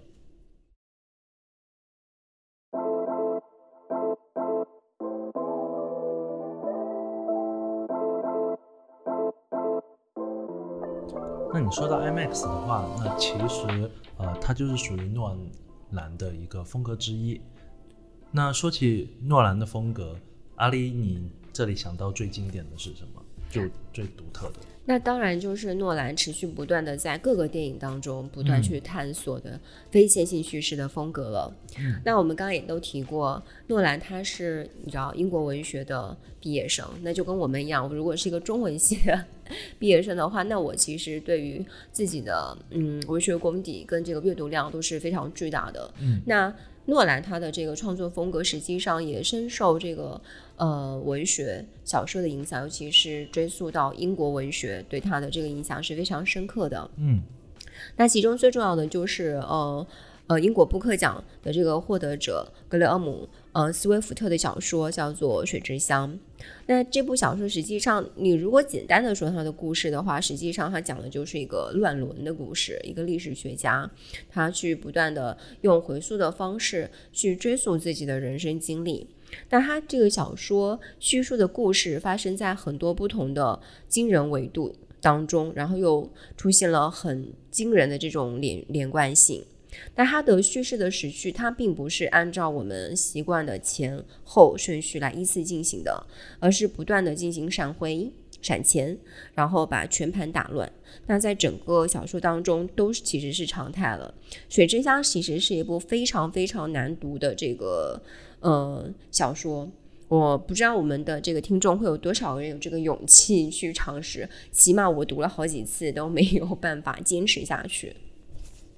那从那个诺兰，他的也自己也曾经说呢，说其实小说家在这个叙事自由上面已经享受了好几个世纪的这种嗯发散性的叙事自由了。那现在我觉得导演应该也要有享受这种自由的权利。嗯，所以呢，他在嗯自己的这个叙事当中也有很多这这个电影的灵感源泉，比如说像是《迷墙》啊，或者是呃迷幻演出《天外来客》当中，事实上也都运用了这种回忆跟互相嵌套的梦境的手段。那这种手段实际上对于诺兰在创作电影当中的这个时间线上来说，也是有很多这种借鉴跟探索的啊。比如说我们说的记忆碎片，它就有两条时间线，黑色跟彩色。然后《盗梦空间》，如果它再加上呃现实的这个时间线，其实是要有五条的。嗯四层梦境，然后一层是这个现实，然后加上敦刻尔克就是三条。所以我们这种呃看待诺兰电影，会发现它有很多时时间线在互相的交叉，然后彼此增强、不断拉扯的这种紧张感。而且呢，我们经常也可以感受到，我们看诺兰电影的时候，就好像在走迷宫一样。嗯，那他实际上从导演视角来说呢，也不希望观众是以一种嗯、呃在迷宫之上的这种上帝视角来看整个故事的。事实上，他希望我们真的能够跟他一起深入迷宫，去走、去看、去找，然后让角色的感受跟真的观影者的感受去互相的结合啊。但是有的时候，他真的会把自己的这个故事线剪得过碎，所以就增加了大家的这个观影跟走迷宫的这个难度了。比如说，像是在记忆碎片当中，他真的把整个故事分成了。就是黑色的那条时间线，它剪成了整个四十五分，然后不断不断的去拼凑，然后搭配交叉，然后直到碎片它有一个数学结构的时间线，对，按照对头尾相连的这样。对，然后一直嗯到碎片二十二的时候，嗯然后所有两条故事线终于在那个时候交叉了，首尾中真的相连了。所以这个实际上是他的一个创举，虽然他也是非常的喜欢像大卫林奇那样子非常黑色的妖异风格的电影，但实际上他在这种非线性叙事的结构上面就开创了自己另外的一条路了。那这条也都是真的非常诺兰风格的一种方式了。嗯是，那另外的一种风格就是 intercutting senses，它其中运用到一个非常有趣的，尤其是结合了那个配乐的时候，会出现一个 sharper tones。对，谢帕德音调。嗯对，这个其实是呃 Hans Zimmer 他去呃做出来的这样的一个方式。那这边也可以大家跟简单科普一下什么是谢帕德音调。嗯，那它其实是一种通过声音的强弱变化来欺骗大脑的心理声学的一个现象。这么高级，那说的简单一点，就是我们大家都会在理发店的门口看到那个黑白转转转转转的那个桶，嗯，你三色旋转桶啊，对你一直其实你是一直感觉它在往上嘛，但嗯，无穷无尽的往上，穷无尽往对。上，对，但其实他们一直都是在那个各自的轨道里面去运行对，就是只有那一段的空间内，所以谢帕德音调的话，它通常就会由三组或者更多的这个呃这个呃音调组去、去去构成。嗯那这三组的音阶之间呢，最高音域的这个音阶比次高音阶的这个音域高一个八度。然后在更低的那个最低的音域又低了，就是又低了一个八度。嗯那三组音阶的走向呢，可以是向上，也可以是向下。那只要是保证它们的走向是一模一样，嗯你就理解为是理发店的那个卷筒。就一直在的三个无限的循轨道环，是吗？是的，然后当你把它们三条音轨一起播放的时候，这个声音就像是在不断的往上或者不断的往下。嗯嗯，那诺兰呢，他也非常的聪明，他把这种声学里的这种呃、嗯声学心理学嗯用到了他的电影画面当中，电影画面当中。嗯所以我们在看到他除了在非线性叙事这样子的手段上，他会有意的将配乐以及将故事的节奏去做成这样的三个轨道对，就是可以，是不是可以理解成为它其实是可以起到一个烘托整个电影高潮的那个作用呢？是的，是的，因为你在传统的这种呃电影节奏里头，你可能会因为某一个事件去把整个故事推向高潮，但是诺兰他会用的一种你不可感知的一个方式，慢慢的把你逼近那个点，啊、在前面呃通过声音啊等等的，一直把你往高潮的那个点去推。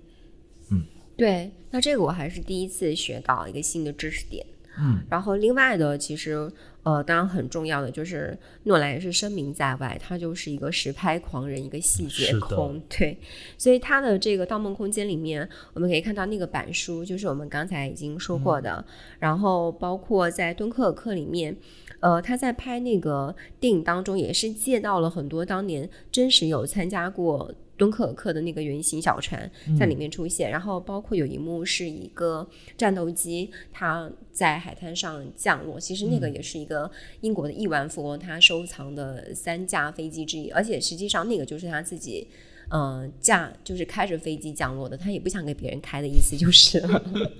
对，然后他的细节真的体现在很多的方面，小细节这个细数不尽，我们就给大家举一些简单的例子，其他就大家可以慢慢去探索。比如说，在星际穿越的开始的时候，那个书架上那些书其实都不是随便摆着的，是的那真的是诺兰在做前期。准备工作的时候，真实的去阅读，然后研究的那些书籍都在上面有一些体现。然后包括实拍的时候，他们也就真正的有去就种那个玉米田，包括他们的农舍也是真的从零开始搭建的。嗯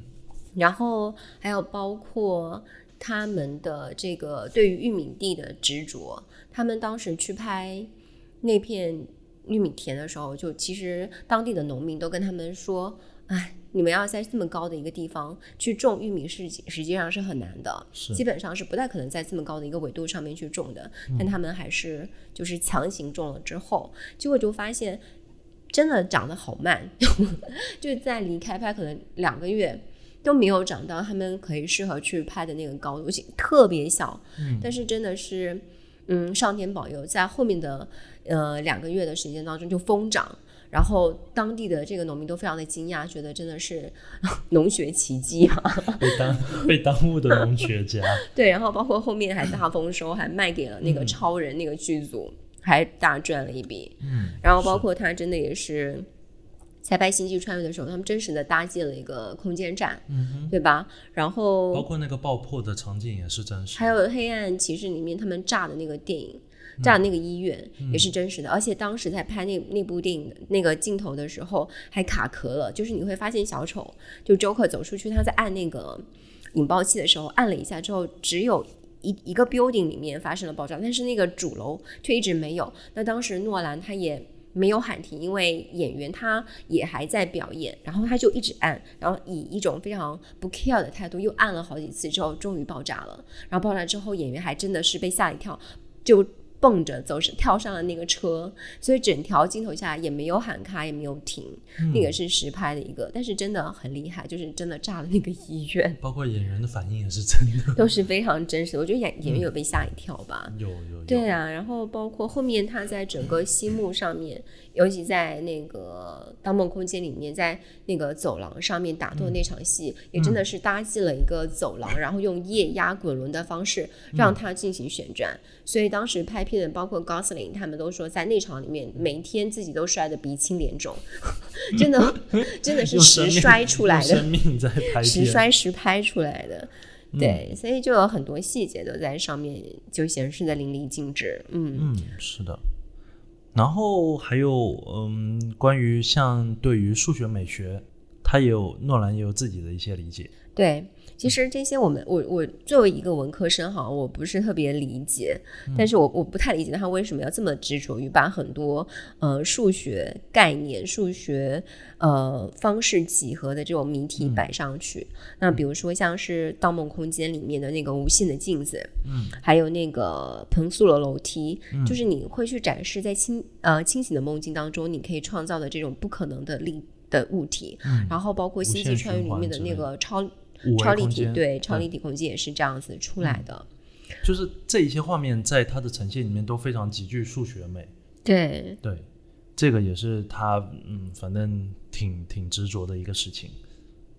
那接着最重要就是 IMAX，对，IMAX，是赋予了诺兰非常大的一个呃一个一个工具的能力。他一直都认为说 IMAX 是有史以来最好的一种嗯呃电影格式，所以他用自己所有的影响力，然后推广对跟嗯对作为一个导演的这个呃拍片自由来说去推广它。嗯，然后他与 IMAX 摄影机的合影也是诺兰每部新片当中他的工作照的标配之一了。是诺兰曾经说过，就是数字数字电影本数字拍摄本身并不会让电影更好，它仅仅只是在成本上面会更优而已。对，所以他都用自己的方式去抵制资方对他要求要数字化电影、三 D 化电影的这种呃压力吧。然后它会比传统的呃三十五毫米的这个电影的感光程度会更强烈，所以它在剧目上投影的时候会呈现出更加明丽、更加明亮的这种色彩呈现。嗯，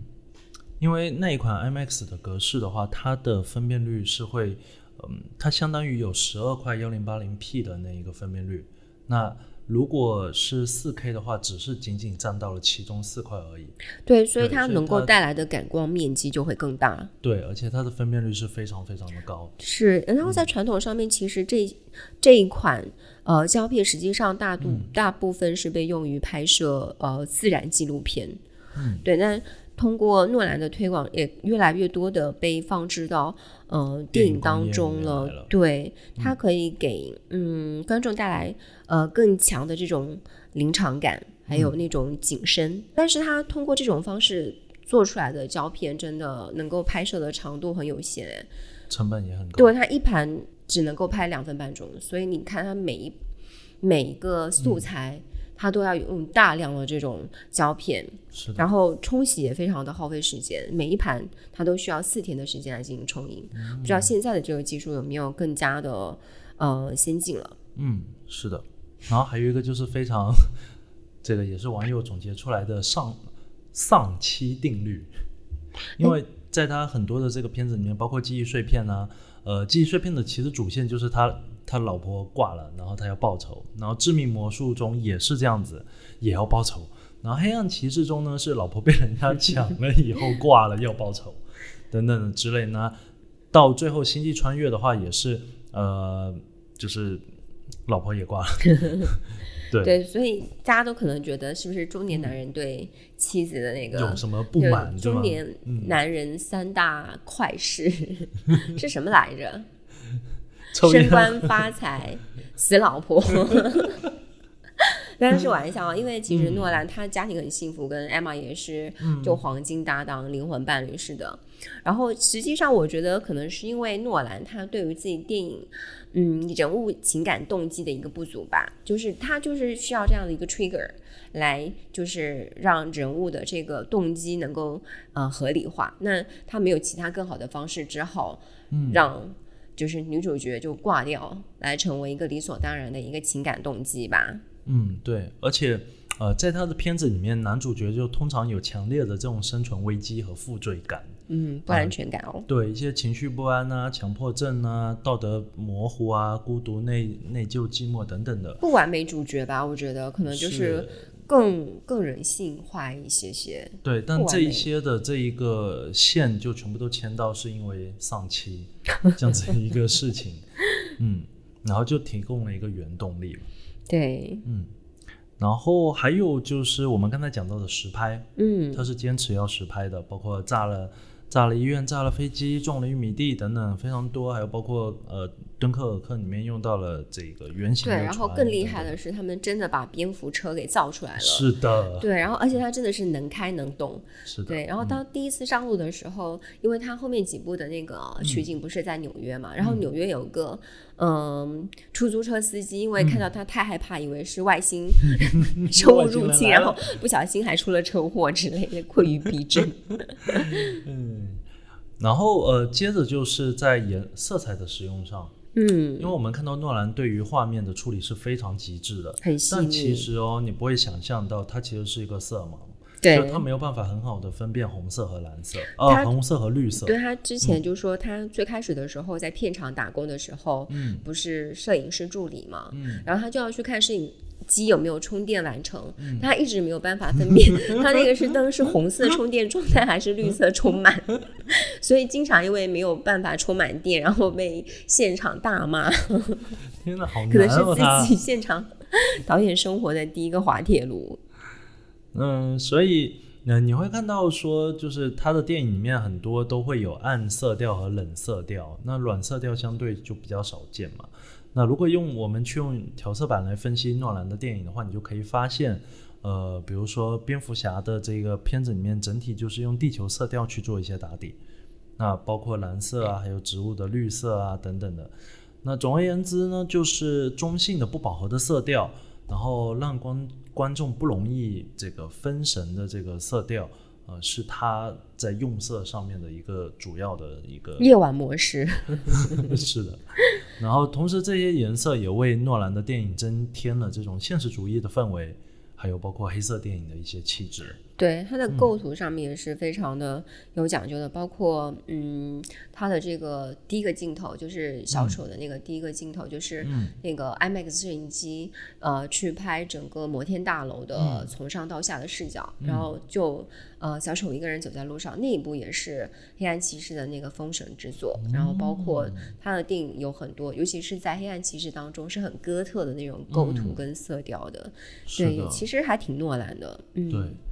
然后最后他的一个风格就是关于他的合作团队。那这个诺兰的电影世界，他的魅力是在哪里呢？就其中一部分答案就是在他的电影生涯中，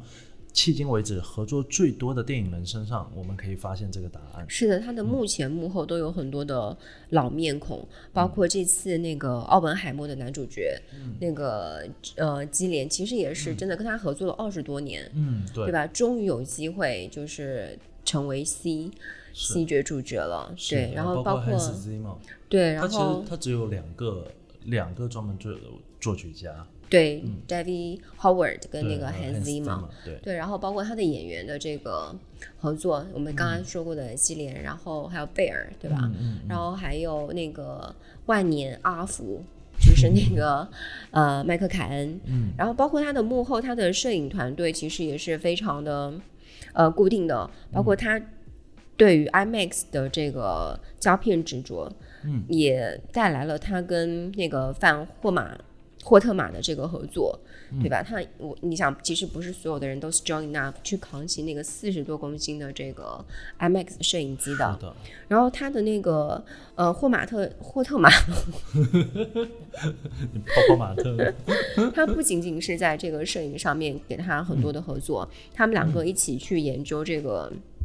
安胶片摄影机的时候，甚至还发明了一些新的这个呃摄影师的呃摄影的这个镜头、胶片的格式等等。而且其实他也在很多的这个风格上面给了诺兰很多的这个呃影响。包括他曾经在呃《星际穿越》呃开始的时候，他也推荐诺兰去看了呃那部很有名的嗯呃镜子，就是前苏联的一个实验主义的一个。导演所拍的一部呃非线性的风格的一种自传，嗯，他通过这种方式，实际上也在影响着跟诺兰在呃星际穿越跟敦刻尔克的合作，嗯，对，也给他的风格带来了很明显的这种画面的影响，嗯，对。